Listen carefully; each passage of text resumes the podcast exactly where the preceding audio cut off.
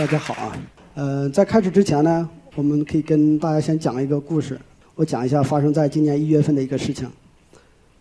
嗯，一月份大家都在干嘛？都在玩微信，对不对？快过年了，快过年了，然后那个大家都在群里边抢红包。嗯，这，然后呢，有个小伙子，他也抢红包，红包谁都抢，特别喜，大家特别喜欢这个。但是他这个人，他他可能比大家会多想一点，我能不能抢别人的红包啊？对，如果我能抢别人的红包，那这个抢起来就非就就省事很多了。他开始就是看那个微信本身的一套机制，然后找到里边一个问题，然后尝试了八百多次，然后抢到了两百多个红包，价值多少？价值大概两百多块钱吧，因为也不多。对，要是对啊，然后但是他接着算一笔账啊，对吧？我一分钟抢两百多块钱。是吧？这还是在白天。如果我我在晚上，我在过年的时候，我把程序往电脑上一挂，对不对？这比炒炒股肯定好多了。然后按照正常的思维，一定会这么做。然后接下来我们就做个做个系统，然后然后我去我去写个程序去去刷，然后等着我，呃，日薪百万吧，这个级别。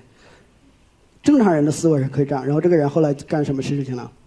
他的他把这个漏洞通过我们的一个网站，我们就网站叫雾云。乌云这个网站，然后通过我们这个网站，然后报告给腾讯，大概腾讯一天修复了这个问题。然后这个问题在一月份报告的，然后也也是在过年之前，很高兴在过年之前他把问题修复了。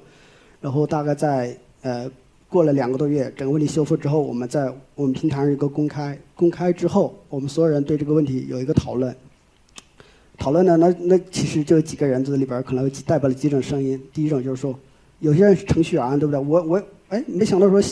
写一个红包这样的系统还能带来这么大的危害，那我下次我要注意。这是一些人的声音。另外一种声音说，我从来不知道抢红包能把我的钱抢成别人的。我之前两个红包没抢到，是不是就是被别人抢了？这一种声音。然后呢，还有一些人可能另外对一些做安全的这黑客，另外的黑客来想，哎，原来我可以在这样的地方进行这样的尝试，那那下一次我可以在这个地方多思考一下，我能发现更多的问题。而整个这个就是整个一个红包的这个这个事情啊，这这是。这是一个真实的事情，然后在在我们平台上这样一个一个很典型的问题。那这样的问题，从一零年到现在，到今年呃一五年这么长的时间，在我们这样平台上每天都在发生，到今天为止已经发生了，也就是后面这个数字，十二万十二十二万次，我们有十二个十二十二万个问题是通过这样的一个方式进行一个处理，也帮助很多人去避免的问题，也帮助很多人的一个成长，然后。参与的人呢，就是真正的做这个事情，帮助这些企业解决问题的人有多少个？有一万个。就这，这就我给大家介绍，就是我们我们在做的一件事情，就是这样一件事情。那刚才我们说发现一个漏洞，发现一个腾讯的一个微信的一个漏洞，我可以，当然我可以一天给自己刷一百万，对不对？我也可以选择把它报告给腾讯，然后修复。对于后面这一种人，也是在我们平台上玩的这种人，我们给他一个定义叫白帽子。但你看这些人很特别，他的整个思维。他看问题的角度全部是黑客角度，但是很多人他不太理解白帽子为什么叫白帽子这个概念。大家可以去，呃，如果看过很多西部片，美国牛仔的西部片里边就可以看到，那个那个好的人，大家给他贴个标签，然后戴个白白色的帽子，那不用看，主角永远死不了，他肯定是好人。然后另外一个人呢，往往是坏人，黑帽子，最后一定会挂。但是他们的能力都是很强。实际上，我们就借鉴了这么一个概念，说把这些。拥有很强的黑客技术，但是用他愿意用来给企业去做贡献、能做好事的这些黑客，我们叫他白帽子；其他人我们可能叫黑帽子。这只是做一个简单的一个区别。而实际上，我们也通过这种方式号召了，到现在今天为止号召了一万多个、一万多个白帽子参与到我们这样群体，给企业发现很多的问题。然后，然后很多人就会，很多人很好奇，就会问：为为什么会想到做这样的一个平台来做这样的一件事情？其实呢，这个跟跟我个人的经历也是也是有关系的。我大学学的是化学专业，这个专业是很无聊的。我不知道在座有没有学化学的，我觉得这个太无聊了。然后每天就是作为实验室瓶瓶罐罐的，而且很容易那个掉头发，那个那个东西搞多很容易掉头发。然后我们看了就特别不想学，特别不想学，那那怎么办？对不对？那我们就很多人一些人就选择想说，哎，那么多的时间我去玩游戏，当时流行玩传奇，对不对？很多人就玩那游戏。然后对于我们来说的话，我们只不过是换了一种方式去玩，而且我发现玩的更好玩、更有意思。就黑客的技术，黑客技术是特别迷人的。如果说大家有兴趣的，可以回去看一下。它，你可以想象自己面对的是一个，是一个系统，是个人造的系统。是吧？你的教务处对你来说，你们你们学校的教务处对你来说是个人造的系统，是吧？你们的那个包括一个微信的一个红包的机制对你来说是个人造的系统。你想象自己在里边成为上帝的这种感觉，是吧？你可以想象一下改成绩什么的，很多人很多人会改，但是我没有。但是这种感觉是很迷人，它比你打传奇爆 boss 那个那个感觉来的更爽。然后我们大学的时候基本上就没有学习正经的这个自己的专业，但我大学也不是什么好大学，是非二二幺非重点，然后非重点里边的非重点专业，反正这么一个没有前途的一个什么什么学校。但我们当家的确就是说为了好玩，也没有什么可以做的，对不对？在大学有什么可以做的？谈恋爱又不行，是吧？然后那个就就是做些。做就去选择做做这样的一个一个事情，然后反正也的确很好玩，然后我们就参与进去。我大学毕业之后呢，一个机缘巧合的工作找机会找了一个工作。大学毕业其实大家都不懂的，然后哎，但是我们正好是做到一份这个跟安全、跟网络安全相关的工作，那就做呗，对不对？刚过来就就像一个普通人一样做。后来做一段时间之后，哎，我们再跳槽，再接着做。但后来做着做着，发现自己会问问自己一个问题。我不知道大家所在的行业什么样，反正我们那个行业特别操蛋，就是不够好，跟我理想的差别太大了。我想大家应该有些人也也有也有这个想法，就是按理说黑客是吧，这么高大上，改变世界，那个大家所有人都很重视安全问题，我们是网络里边神，对不对？大家都会自己这么去想。但实际上你发现，你到一个企业里面去，你就是一个工程师，一个救火的工程师，天天这儿出安全问题了，你要堵一下，那边出安全问题堵一下，就给大家就做这些事情。然后我我们就想。当然，最开始是想不明白该怎么做的。我现在相信在座的大家，很多人在自己的行业里边也会遇到这行业里边特有的一些问题。这个问题可能短时间不是自己大家能解决的。我们当时也遇到这样的情况，我们我们就想怎么去解决。最开始其实是没有什么答案的，那就每天还是玩然后那个听听摇滚，对不对？后面的二手玫瑰这样的，多听听这样的。但是，但是玩到一定时候，你会觉得。这个人吧，他就他就他就不能多想，他就应该每天干活他就不能不能给他留太多时间一起想一想，我想太没意思了。这个还不如回去卖水果呢，对不对？因为我身边的确好多好多人，当然他不是做安全的，做做技术的，做了一定时候回去卖水果了，听说很好。而我们在想，当然我们好几个朋友，大家一朋友在一起玩，我们觉得 太没意思了。这个我们行业有问题，我们行业有病。为什么为什么这么说呢？因为当时我在的企业叫百度。全中国像百度这样的企业的话，它才重视安全，其他的企业根本没有安全这个职位，也就是我们跳槽也跳不到哪儿去。就换这句话，如果你跳槽也跳不到哪儿去，你的薪水就不可能涨太多，对不对？然后，但是与之相比的一个背景，我今天讲这个背景，背景是很重要的。当时在应该是差不多一零年左右，这个背景是什么样一个背景呢？大家都在上网，越来越多的中国的网民在越来越越增多，而且同时呢。大家这个移动互联网也出来了，一个人基本上就越来，现在已经除了睡觉，现在睡觉的话，你戴个手环，戴个什么的，你的你的数据还在不断的上，还不是在网上网上传的，对不对？所以一个人就是他的生活，起码越来越多的是被虚拟化起所所代替了。大家想一想，是不是？你每天每天早上起床，是吧？打开手机，好了，微信找你是吧？然后你你去支付宝买个什么东西，你的数据全部在这些公司里面。哪怕你手机里面随便装个什么应用，他一定会问你要你的通讯录啊，要你的很多的很多的一些，你你的那个什么位置信息啊，他全全拿过去。也就是说，你这个人将来你再不不再是你了，你是被碎片化的，你被存储在各个企业的那个云里面。我们是做安全的，我会比大家更优先感知这一些。你就存就存吧，但是回回想到当时的那个那个我们对这个整个互联网的一个看法，没人重视安全。也就是我把我奉献给了你，但是你一点都不不重视我，就这个意思。然后当时我们觉得那这个太有问题了。你说我们是我们最开始是想用技术，用很多自己的努力去说让这个互联网做得更好。我们研究很多的技术，我们给微软、给 Google 给他报很多的漏洞。但后来发现，这有什么用？对不对？因为整个世界没有任何改变。然后我们就想，为什么会有这个问题？为什么我们做这么多事情，世界？还是按照它现有的这种方式，对不对？它去它去运行。后来我们我们找到答案了，因为安全这个东西，它最麻烦的地方，它本质是不可见的，就是大家不知道不知道安不安全。那对于企业来说的话，它的商业模式里边本质是希望大家不要注意到安全这个这个字眼的，什么意思？是吧？然后比如比如大家炒股，谁谁告诉你这里边风险很大，但是大家都。希望你进进去的时候，他一定会把这个风险给你抹掉。说那个吸烟有害健康，但是那个字一定印得很小，从来不会对你讲。这是一样的，他希望你每天用他的手机 apps，用他的云，他希望你把你所有的数据全部贡献给他，他恨不得他把他开个银行，让你把钱全放在里面，他是希望他能占据你的生活，然后他的商业模式，他全是免费的，对不对？他免费的，那他的商业模式一定是说最后从这些数据里边去挣钱。OK，那这个问题就变成你对他是没有约任何约束的，他却完全拥有你的这些数据，所以我们觉得这个是最大的一最大一个问题。企业不重视安全的根本原因在于说，用户不重视安全，但用户是没有办法重视安全的。为什么？用户是没有办法去思考的，是吧？像大家这样能思考的人才才多少个，对不对？这个屋子也是那么多，那更多的很多地方的用户是没有办法去关注安全的。为什么呢？媒体天天给他推娱乐消息，推推什么那个中美黑客大战，是吧？他愿意推这样的东西，但是他从来不会推告诉你说今天你的上网可能会有什么样的风险，有哪些地方已经利用了这些东西，可能造成什么样的一个危害。他从来不给你推这些东西，他永远推能够抓眼球、抓流量的一些东西给到你。所以我们觉得这是个问题。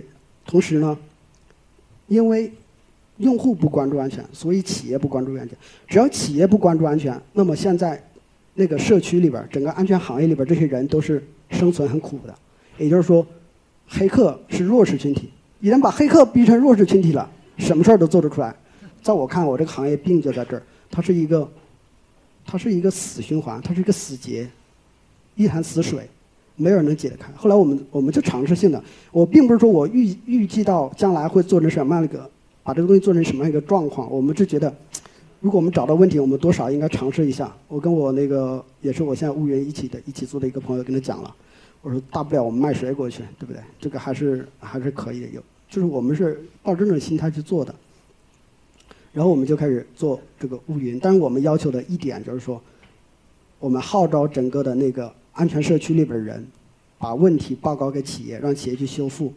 但是我们要求一点，最后企业一定要把它所发生的这些问题，会最后我们要求他会对这个用户有一个公开，这样的话。